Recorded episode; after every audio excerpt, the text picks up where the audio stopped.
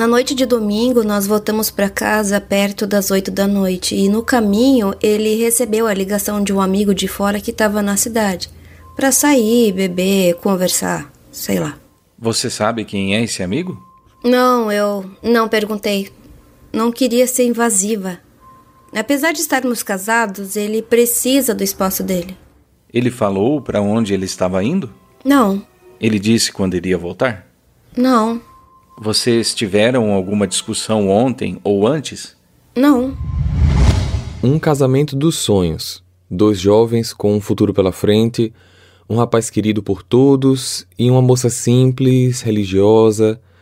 Cold e Jordan se casaram em junho de 2013. Só que mal sabiam eles que uma verdadeira tragédia se abateria sobre a comunidade quando Cody foi encontrado sem vida no fundo de um penhasco com mais de 100 metros de profundidade, apenas oito dias depois do seu casamento. Olá, misteriosos! Eu sou Fábio Carvalho e esse é o projeto Arquivo Mistério um podcast que eu tento ao máximo produzir ele de um jeito que faça você se envolver na narrativa. E para isso, eu conto com a participação de diversas pessoas, principalmente na simulação das vozes dos personagens.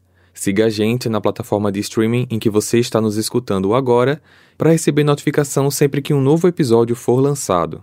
Para ver as fotos do caso de hoje, basta seguir a gente no Instagram, arroba Arquivo Mistério. Recados dados, vamos para o caso de hoje.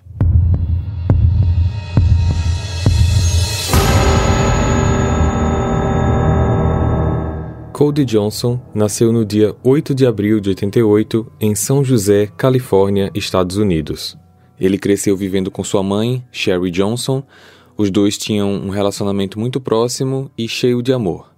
Sherry queria que ele tivesse a melhor vida possível e, em determinado momento, decidiu que seria uma boa ideia ir para uma cidade menor para que Cody pudesse ter uma vida mais segura e feliz. Então, em 2002, quando ele tinha apenas quatro anos, a família se mudou para uma pequena cidade turística chamada Kalispell, no noroeste de Montana. Cody se adaptou bem e teve uma ótima infância lá. Gostava de esportes ao ar livre e cresceu realmente num ambiente bastante saudável. O que chama a atenção na cidade é a natureza exuberante. A cidade fica num vale, o Vale Flathead, que tem um lago com o mesmo nome e não é muito distante do Glacier National Park. Esse parque é um local enorme com mais de mil quilômetros de trilhas na parte norte das Montanhas Rochosas. Isso mesmo, mais de mil quilômetros de trilha. Na adolescência, em uma típica vida norte-americana, Cody gostava de sair com os amigos para atirar e fazer mountain bike, apesar de também ser apaixonado por carros. Apesar de ser muito carismático, ter um monte de amigos e um excelente relacionamento familiar, já na fase adulta, Cody sentia que algo estava faltando para ele: um grande amor. Uma mulher com quem ele pudesse compartilhar sua vida e criar uma nova família.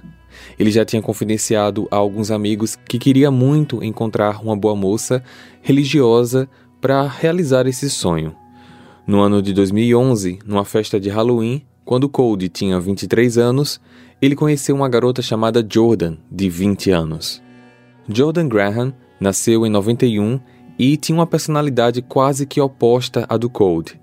Era tímida, introvertida, reservada, porém tinha um lado divertido que quem tinha abertura para conhecê-la melhor sempre via esse lado. Ela cresceu numa família muito tradicional, com normas e crenças religiosas, e acreditava fielmente na castidade. Desde a adolescência, ela trabalhava como babá para diversas famílias da comunidade. Crianças era sua paixão. Code e Jordan então iniciaram uma amizade. Para Code, parecia que ele tinha encontrado a garota dos sonhos. Jordan, por outro lado, não tinha pressa em querer um relacionamento, uma vez que ela queria algum companheiro que pelo menos fosse tão dedicado à igreja quanto ela. Sendo assim, Cody, que não era tão religioso, decidiu se envolver mais na religião para ficar mais perto da amada. E as suas investidas deram certo, pois em novembro de 2011 eles começaram oficialmente a namorar. E isso foi praticamente um mês depois que eles se conheceram. Uma das coisas mais importantes para Jordan era o celibato, ou seja, não ter relações sexuais antes do casamento, e Cody aceitou mesmo assim. Ele realmente estava apaixonado. O relacionamento floresceu e o casal ficou noivo em dezembro de 2012. Os amigos de Jordan ficaram um tanto quanto surpresos, pois acreditavam que ela não estava tão empenhada assim para começar agora, aos 20 anos, um relacionamento para toda a vida. Além disso, muitos afirmavam que nunca viram um casal se beijar em público, se abraçar, mas claro, isso poderia ser por questões religiosas, só que nem de mãos dadas eles eram vistos. Foi muito estranha essa notícia para um relacionamento de apenas um ano que transparecia também ter algo estranho. Mesmo assim, o relacionamento avançava e os preparativos para o casamento estavam a todo vapor. Cody estava muito animado, aparentemente mais animado do que a noiva. Marcaram a data do casamento para 29 de junho de 2013 e a vida seguiu. Apesar dos pesares, eles queriam que este dia fosse especial e Jordan decidiu até escrever uma música autoral para a primeira dança do casal na noite da festa. Eles contrataram uma compositora chamada Elizabeth Shear para ajudar na composição e que também gravaria a canção, passando alguns dias com o casal para que juntos pudessem fazer a composição perfeita da música. O grande dia chegou e foi uma linda cerimônia ao ar livre. Eles se casaram lá na cidade mesmo, Jordan se mostrava feliz, mas seu comportamento era estranho, pois ela raramente olhava no olho do futuro marido. Depois da cerimônia, Jordan expressou profundo pesar com algumas das amigas, comentando que não sabia se estava fazendo a coisa certa, e as amigas apenas disseram que era emoção do momento pelas mudanças que viriam no futuro. Por outro lado, Cody havia confidenciado a alguns amigos que ele estava muito feliz por ter se casado e que estava ansioso para finalmente consumar seu matrimônio na noite de núpcias. O casal passou a primeira noite da lua de mel em Big Fork, uma pequena cidade a apenas 30 minutos de carro. Na manhã seguinte, Jordan trocou mensagens de texto com a sua amiga e dama de honra Kimberly Martinez. Já nem sei mais se tudo isso foi o certo a fazer. Aconteceu muita coisa ontem à noite e eu. não sei mesmo. Ontem no casamento ou ontem no quarto do hotel? No casamento e depois do casamento. O que aconteceu lá? Eu prefiro conversar pessoalmente, não dá para falar por mensagem. No meio da semana seguinte, eles retornaram para a cidade em direção à nova casa. Passaram o dia juntos e à noite foram para a igreja. Mas alguma coisa estranha parecia estar acontecendo. Jordan estava desanimada e abatida. No domingo, dia 7 de julho, Cody tinha uma partida de golfe com os amigos, mas acabou cancelando para passar o dia com a então esposa. Perto das 5 da tarde, o casal e alguns amigos foram lanchar no Dairy Queen. Ficaram lá até as 8 da noite e depois disso, cada um foi para sua casa. No dia seguinte, segunda-feira, Cody deveria voltar ao trabalho, mas ele não apareceu. Seu chefe, amigo e padrinho de casamento, Cameron, ficou preocupado com esse comportamento, pois o rapaz sempre era um dos primeiros a chegar. Além disso, ele não avisou que iria se atrasar, muito menos faltar. Cameron ligou para Cody, mas ninguém atendia. No decorrer do dia, ele não apareceu e também não deu sinal de vida para ninguém. Aliás, nem ele nem Jordan apareceram em lugar algum. Cameron decidiu então ir até a casa do seu funcionário e amigo e lá não encontrou ninguém. Uma sensação de que alguma coisa estava errada começou a tomar forma e Cameron entrou na casa à procura de algum indício do que poderia ter acontecido. Ele encontrou o telefone de Cold no chão da garagem e isso foi prova de que algo estava errado. Jordan também ainda estava incomunicável e, depois de contatar amigos e familiares de Cold, Cameron percebeu que a última vez em que o casal foi visto foi às 8 da noite quando saíam da lanchonete com os amigos. Sem mais qualquer pensamento, ele resolveu ir até a polícia para registrar uma queixa de desaparecimento do casal. Lembrando, isso tudo apenas no oitavo dia após o casamento. Só que nessa mesma noite, Jordan apareceu, respondendo à mensagem de uma de suas amigas que perguntava por ela e por Cold. Ela apenas respondeu que o marido tinha saído de casa na noite anterior, mas que não sabia com quem nem para onde exatamente. Apenas viu ele entrando num carro com amigos e sentando no banco de trás de um carro preto. Depois disso, ela não o viu mais. Na manhã seguinte, a polícia foi até a casa do casal para tentar encontrar novas pistas sobre o paradeiro. Mas a reação de Jordan era muito estranha. Ela não respondia bem às perguntas, se mostrava chateada com todo aquele pessoal na casa e por várias vezes andava sozinha pelo local. Estava tão inquieta que até tirou sua aliança de casamento e atirou para longe. Isso tudo na frente de todos os presentes. No fim da visita, os policiais pediram que ela fosse até a delegacia no dia seguinte para prestar depoimento. Assim, no dia 9, Jordan compareceu à delegacia. Hey, você se interessa por crimes reais, serial killers, coisas macabras e tem um senso de humor um tanto quanto sórdido? Se sim, você não está sozinho. Se você precisa de um lugar recheado de pessoas como você, Venha conhecer o podcast Pátria Amada Criminal. Todas as semanas tentamos entender o pior da humanidade. Nesse processo a gente ri, chora, fica brava, fofoca, porque afinal de contas é assim que a gente fala quando está entre amigos. Suas novas melhores amigas trevosas estão aqui no Pátria Amada Criminal. Na noite de domingo, nós voltamos para casa perto das oito da noite e no caminho ele recebeu a ligação de um amigo de fora que estava na cidade para sair, beber, conversar, sei lá. Você sabe quem é esse amigo? Não, eu não perguntei. Não queria ser invasiva. Apesar de estarmos casados, ele precisa do espaço dele. Ele falou para onde ele estava indo? Não. Ele disse quando iria voltar? Não. Vocês tiveram alguma discussão ontem ou antes? Não. A polícia continuou a investigar o caso que parecia mais estranho a cada dia estavam trabalhando com a hipótese de que ele poderia ter fugido, ido embora, então para isso precisavam encontrar algum motivo. E chegaram até a suspeitar de envolvimento do Code com drogas e que esses amigos dele eram traficantes, pois havia um histórico de tráfico de drogas na região. No dia 10, Jordan foi chamada novamente para depor e as perguntas dessa vez foram um pouco mais duras, pois os detetives não estavam mais confiando tanto assim em suas palavras. Você não acha estranho que foi um amigo que reportou o desaparecimento do seu marido? Por que você não fez isso? Porque eu achei que ele ia voltar e eu achei que se eu abrisse uma queixa de desaparecimento, quando ele voltasse, ele ficaria chateado. Você chegou a ligar para ele no dia seguinte? Não. Assim que Jordan saiu da sala de interrogatório, foi a vez da mãe de Cold, Sherry, prestar o depoimento. Ela chegou trazendo o relatório de chamadas do celular do filho e a primeira coisa que a polícia procurou foi alguma chamada recebida por volta das 8 da noite, no horário em que Jordan disse que ele recebeu a tal ligação.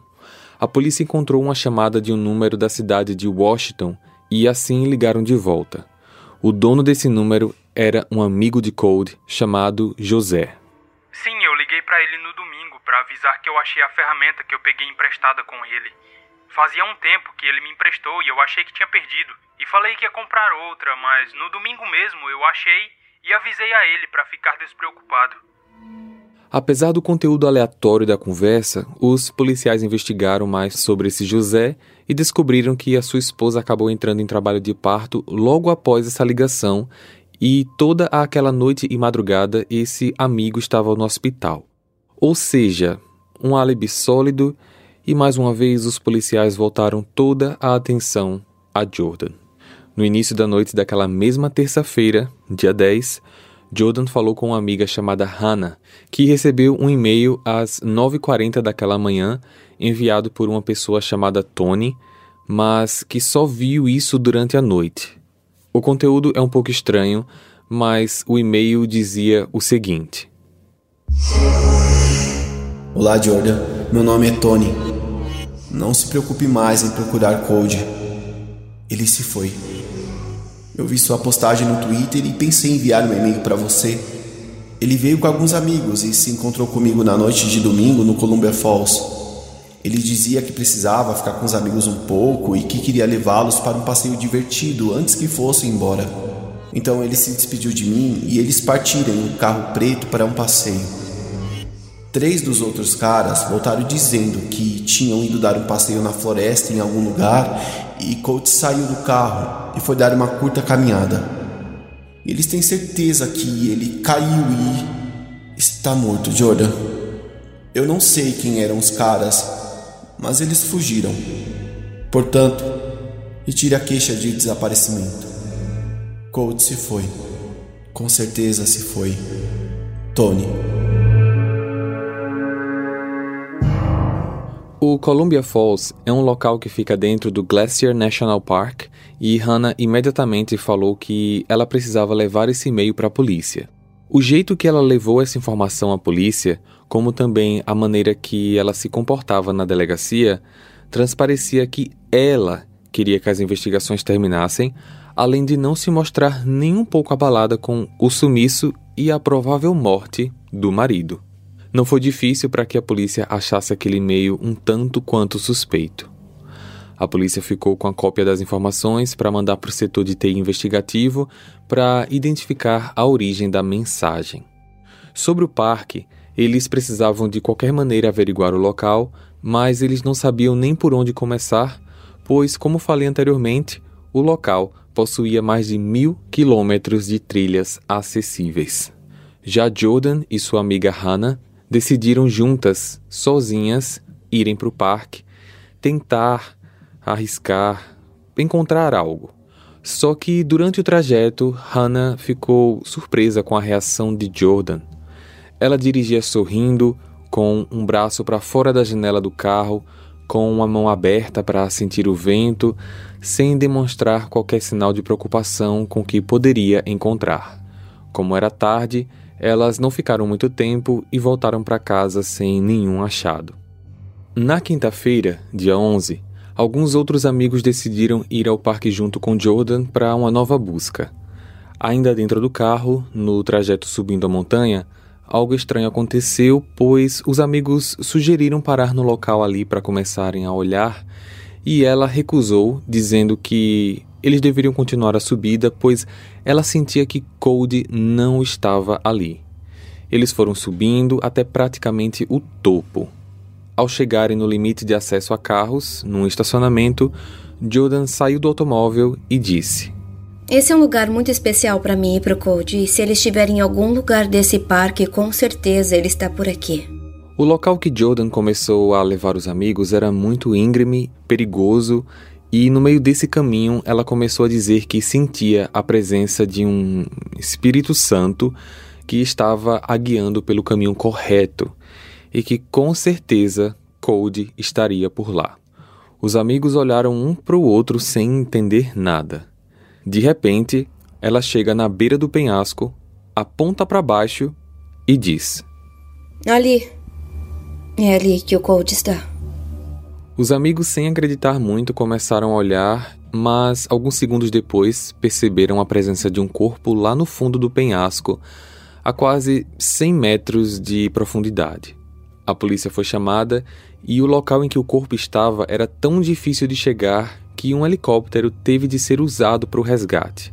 Um oficial então desceu através de uma corda lançada pelo aeromóvel para conseguir subirem com a vítima. Code foi identificado no necrotério. Os familiares e amigos de Cody ficaram arrasados com a confirmação da morte. Porém, para espanto de todos, a reação de Jordan no funeral do marido foi surreal. Em meio à tristeza de todos, Jordan ficava o tempo todo mexendo no celular. Todos ali mesmo começaram a desconfiar de que a viúva era a responsável pelo crime. Após esses fatos, a amiga de Jordan, Kimberly, foi para a polícia dizer coisas que ela não tinha dito antes, pois ela mesma não queria acreditar que Jordan era uma assassina. Eu acho que no fundo, Jordan não queria se casar com Corey. Ela parecia ter muitas dúvidas quanto a esta decisão, principalmente no dia do casamento, porque parece que ela não queria ter nenhuma relação sexual com ele. Mesmo naquela noite, e estava com medo de ser pressionada a fazer isso porque eles dois mantinham celibato. Ela me mandou uma mensagem no dia do casamento dizendo que. Peraí, deixa eu procurar aqui no celular. Aqui. Ela disse: Era para eu estar feliz, mas não estou. Eu disse ao Corey que estou naqueles dias para não ter que consumar o casamento. Se ele tentar fazer alguma coisa, eu vou pirar. Aí eu respondi: Você precisa conversar com ele. Ele é seu marido agora. Diga como se sente e ele vai entender. E ela respondeu: Se eu disser a ele como me sinto, eu vou partir o coração dele. Ela também mandou essa mensagem para mim no dia 5 de julho.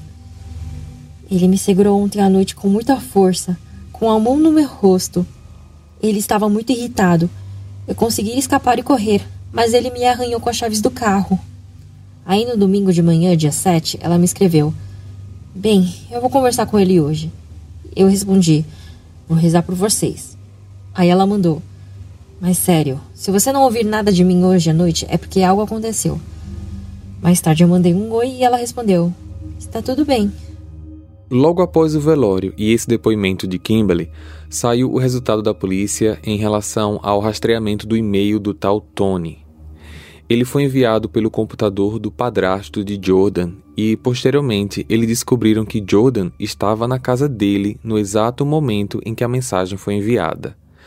A conta de e-mail foi criada minutos antes do envio da mensagem. Além disso, as torres de celulares indicaram que o casal esteve no parque naquela noite exatamente às 9h17. Com essa informação, a polícia averigou as câmeras de segurança do estacionamento e rapidamente identificaram os dois chegando no parque na noite em que Cody desapareceu.